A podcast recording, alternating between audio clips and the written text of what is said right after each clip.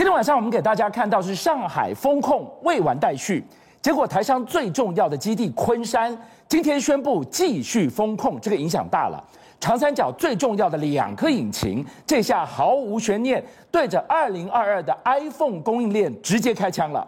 更大的麻烦是，世界商品集散快递业务量最大、全球最大的浙江义乌。也在今天宣布进入封控，这一下会对年底从双十一到耶诞购物季造成什么样的重磅效应？没错，目前呢，上海地区还有包括说浙江的部分地区，目前的这个所谓的清零政策之下，真的是哀鸿遍野的一个局面。好，那这样事实上在目前为止，哎，出现了一个非常神奇的一个操作方式。什么叫神奇的操作方式？你看，这是人家网络上传的上海北部这个。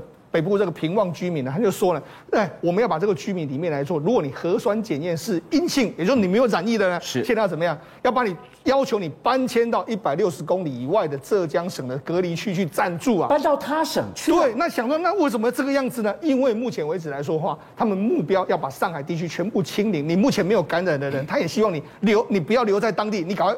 跑跑到别的地方去，大家说你这是怎么样一个操作啊？因为免得你在这个边要是阴转阳，我这里风控没完没了。对，没错。好，那除了这个具象提了这样，你好像说，哎，好像是不是风控有要解解封的这个状况？那结果没想到，哎，在这几天的时候呢，在上海的浦东还有浦西这个地区里面来说的话，不是说可能要解封了吗？但是问题是没有解封的迹象，反而是什么？你看越来越多的这个铁丝网啊，或者说这种所谓的钢铁啊，哎，开始这封路。然后封不止封马路，还封小区，还封了一些交通的这个要道。大家想说傻眼啊？不是说四月二十号社会清理之后，可能要慢慢逐步的解封吗？可是目前看起来的话，好像没有这样的一个迹象发生啊。哎，世聪，我觉得这样子不对呢。安内那也通，你今天为了护上海，你上海要解封，对，你把这些 PCR 阴性的让他往浙江去，对。那我要是浙江居民，我觉得那哇卡塞喊吗？要一你里面带了几只病毒进来，对，我不就换我封控？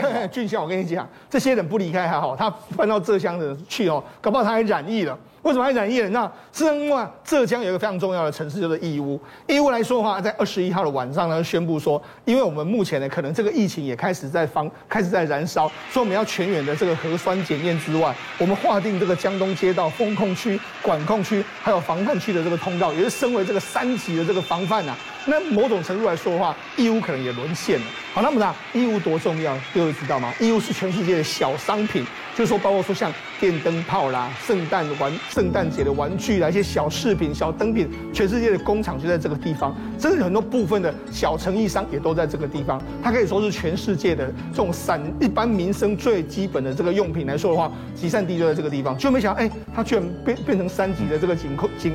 三级的管控，那三级的管控之后，势必如果它管控的时间拉长的话，搞不好会影响到今年所有国际上圣诞节礼品，甚至下半年这个旺季礼品的采购的这个进度。最害怕的这一天发生了，连义乌都开始进入了封控。那我们就看到了上海的疫情，当然打病毒打得很用力，封控大家也很辛苦，可是外溢效应已经到浙江去了，义乌中了。是现在台商最重要的基地。昆山对，本来要解封的，嗯，现在又继续延了。因为中国的立场很简单，他要保上海，所以上海的话，上海保住了周边城市，他可能宁可就让他牺牲。所以你看义乌就是一个例子，另外昆山也是一个例子。昆山原本呢，这个要解封，解封没想到二十一号又开始又封了，又封了。里面来说的话，他可能这一次的封城的时间呢，会到二十七号。所以呢，台商哀鸿遍野。哎，原本不是说已经要复工了吗？那结果没想到又这个样子。好，那这里面来说，台湾已经有非常多公司公告，包括说像新兴电子、金鼎、嘉百玉，还有新能高，还有正文等等，他们都已经宣告说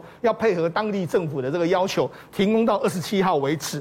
那实际上不只是这个啊，不只是昆山啊，这连这个苏州这个地方也是这样子啊，甚至在连周边的城市都是这样。我跟大家讲，实际上在整个长江三角洲，包括说像这个江长哎上海，还有昆山，还有江苏苏州这一带，他们是是全世界一半以上的苹果供应链都在这个地方。包括说苹果的这个 PCB 啦，苹果的包括说像的被动元件啦，苹果的面板等等就在这个地方。所以现在呢，其实最担心的人是谁？最担心的是库克啊，在美国的库克，他很担心说，哎，我两百大供应商一半在这个地方的话，那我今年的出货会不会受到影响啊？那其中重中之重是什么呢？中中中在苏州，因为那苏其实苏州有非常多的面板厂在那边投资，包括我们台湾的友达，那包括说像中国的这个昆山那边有一个维信诺，那包括说上海的这个合辉光电，还有这个天马等等。预计呢第二季的这个手机面板整体的出货量会减少百分，会减少五百万片，这个可能会让小面板的这个公司呢，在短时间之内呢，可能业绩会有受到一个注意的这个情形。好，那除了这个苹果供应链也会受到影响之外，就像你知道现在这个其实中国的公司也是哀鸿遍野，特别我们讲物流卡关。那物流卡关来说的话，其实有一家公司叫京东。京东其实他们这一次为了要支援这个上海人员，哎，我觉得他们是用什么自杀式的物流方式去援去援助这个上海的人民啊？你知道怎么叫做自杀式？他已经准备了三千人，三千人是怎样分成一批一批？你知道，你只要进到上海去之后，你就因为上海目前是疫区，对，你进去之后就被隔离，就不能出来，是不能出来之后再另外一批进去，就好像形容是去了就阵亡，去了就阵亡，这样自杀式的物流的方式啊。因为没有物流不行啊，人民的吃喝拉撒都需要你送，所以这个有一点点风萧萧兮那种。对，敢死队的概念，啊，一去不复返，这样一去可能就要被隔离很多天。就没想，哎，这些人抱怨，这些人抱怨说，哎，我是为了上海而来，就我进去之后，我反而这样，人家不让我进去小区，小区说怕你会感染啊。对，那好，我进住到这个饭店，饭店说，哎，你可能当初当没有到什么小区去，你这样很危险。就像这些所谓又为了。要这个服务上海民众，自杀式这个悲壮式来到这个地方工作人，就没想到他们没地方住。然后这些小哥目前都住在住在他的这个床，要么就住在车上，要么就在街头上面流浪。他们觉得说相当相当之无奈啊。所以我们就看到了一个上海风控，它凸显了一个震撼的辐射效应。怕疫情拖垮了经济，还有什么要拖垮中国的经济？能源。对，能源危机会是下一个窟窿吗？他们已经超前部署了。没错，事实上李克强在主持这个工作会议的时候，他讲到粮食跟能源非常重要，特别是我们现在讲能源，为什么能源很重要呢？因为我们知道事实上去年的一段时间，特别是去年的冬天的时候，中国曾经有发电量不足的这个状况，拉闸限电，因为煤煤炭量不够，就没想到哎，中国三月公布的数据哦，他们从俄罗斯进口的这个煤炭从四百四十万吨暴跌到三百一十二万吨，跌幅年跌幅是二十九趴。那为什么为什么不敢不敢进呢？因为他们也怕说，哎，我从俄罗斯进太多，搞不好我会被制裁，所以我就减少。不过不是只有这样哦，事实上是整个海外的这个采购量比去年减了二十四趴。那为什么减那么多？第一个，因为煤炭的价格现在太贵；再说，中国还是需要有所谓的碳碳的这个排放量的限制，虽然不敢买太多，但是因为你买的比较少的原因，现在等可能会出现什么状况呢？今年不排除了他们夏天的这个高峰会出现所谓的限电、停电的这个压力啊。那怎么办？进口比目标值还要更低，一直在降低。对。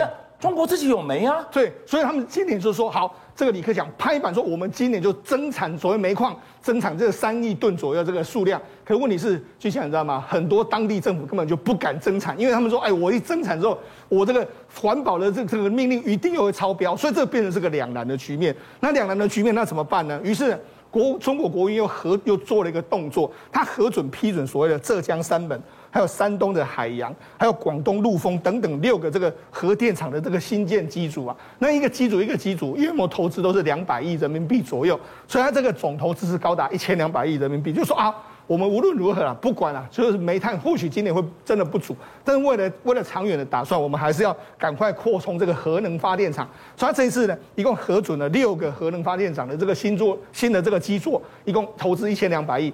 那你想说，哎，那只有这个中国这样做吗？不是哦。连美国也这样，因为为什么？因为我们知道，目前为止，天然气价格其实也是居高不下，石油也居高不下，煤炭也居高不下。拜登也很担心啊，哎，我过得了，现在我今年冬天搞不好我也会缺电啊。所以那拜登他也启动了六十亿美金，他就说，哎，我们现在有些可能会关闭了这个核电厂，我要求他可能把它延役，或者说如果我们能把机组再改一改的话，让它继续能够发电，这样或多或少可以缓解。美国受到这个，因为这个与能源价格高涨，这个我的能源能自主的一个一个状况。好，我们看到了俄乌开战之后，引发了全球对于能源需求的恐慌，还有粮食的恐慌，舌尖上的。担心受怕，对中国来讲更是直接赤裸而明显。没错，习近平说：“对，注意碗要端在中国人手上，装中国人的粮。”是，李克强也看到同样的危机。对，没错。事实上，这个习近平跟李克强同时都讲到粮食的这个问题。刚才军将提到他去海南的时候，他也特别提到这些事情。那最近呢，李克强主持国务院的这个常务会议，他也说到这样。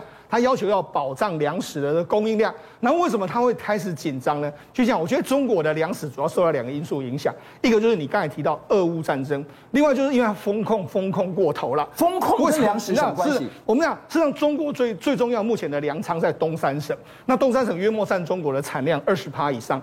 可是因为我们知道，目前前一阵子的这个吉林省其实是这个疫情相当严重，所以他们就几乎是全省都封控。是那封控的时候，哎。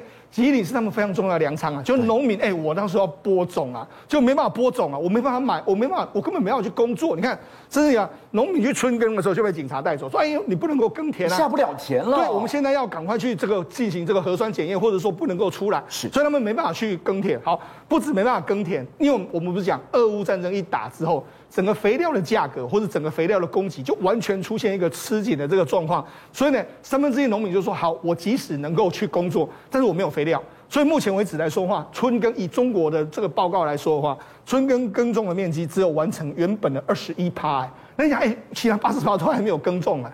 所以我们讲到春耕夏耘秋收冬藏，对，疫情让 iPhone 供应链断裂，对，也让粮食供应链断裂。那我们讲的只是吉林哦，你看还有就包括说长江三长江一带，对，包括湖北啦，那些都是重要粮仓，湖南那些那些也有风结构性的断裂，所以这个有可能会造成今年的这个粮荒是压力相当相当之巨大。好，那你讲说好，那过了这段时间，我赶快加紧播种就好，没有没有那么容易，因为你要拿到肥料真的是难上加难。好，为什么这样讲？你看俄乌战争的时候呢，目前的氮肥。氮肥价格涨了多少？涨了四倍。